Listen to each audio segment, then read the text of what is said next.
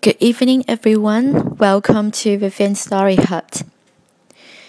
I'm reading the story Lost and Found, written by Oliver Jeffers. Once there was a boy who found a penguin at his door.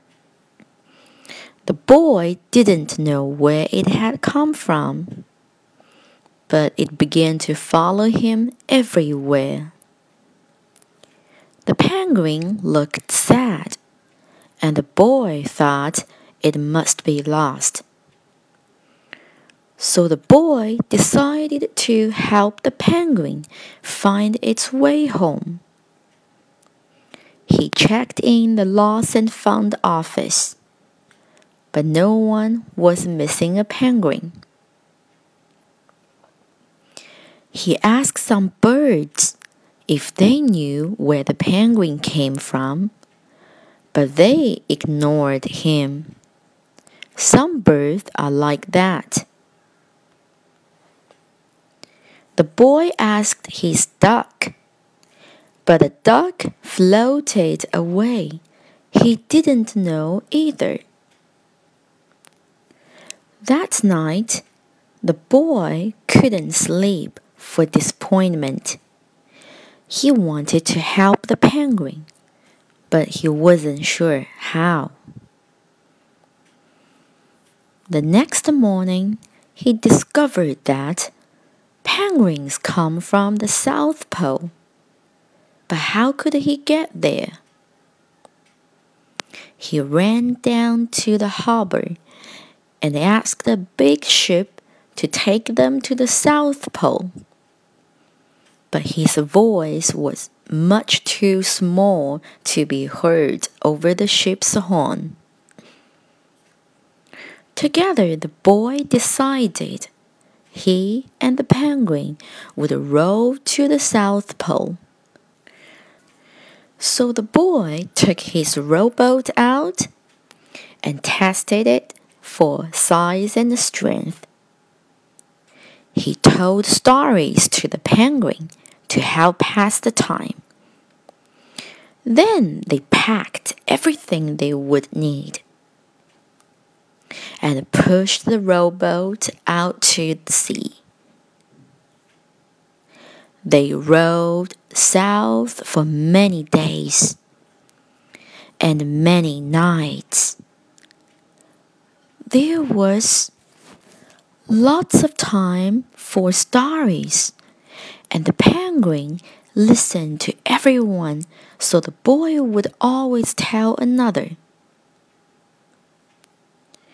They floated through good weather and bad. When the waves were as big as mountains, until finally they came to the South Pole.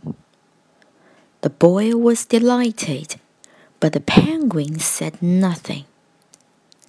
Suddenly, it looked sad again as the boy helped it out of the boat. Then the boy said goodbye and floated away. When he looked back, the penguin was still there but it looked sadder than ever. It felt strange for the boy to be on his own. There was no point telling stories now because there was no one to listen except the wind and the waves. Instead, he just thought, and the more he thought, the more he realized he had made big mistake. The penguin hadn't been lost.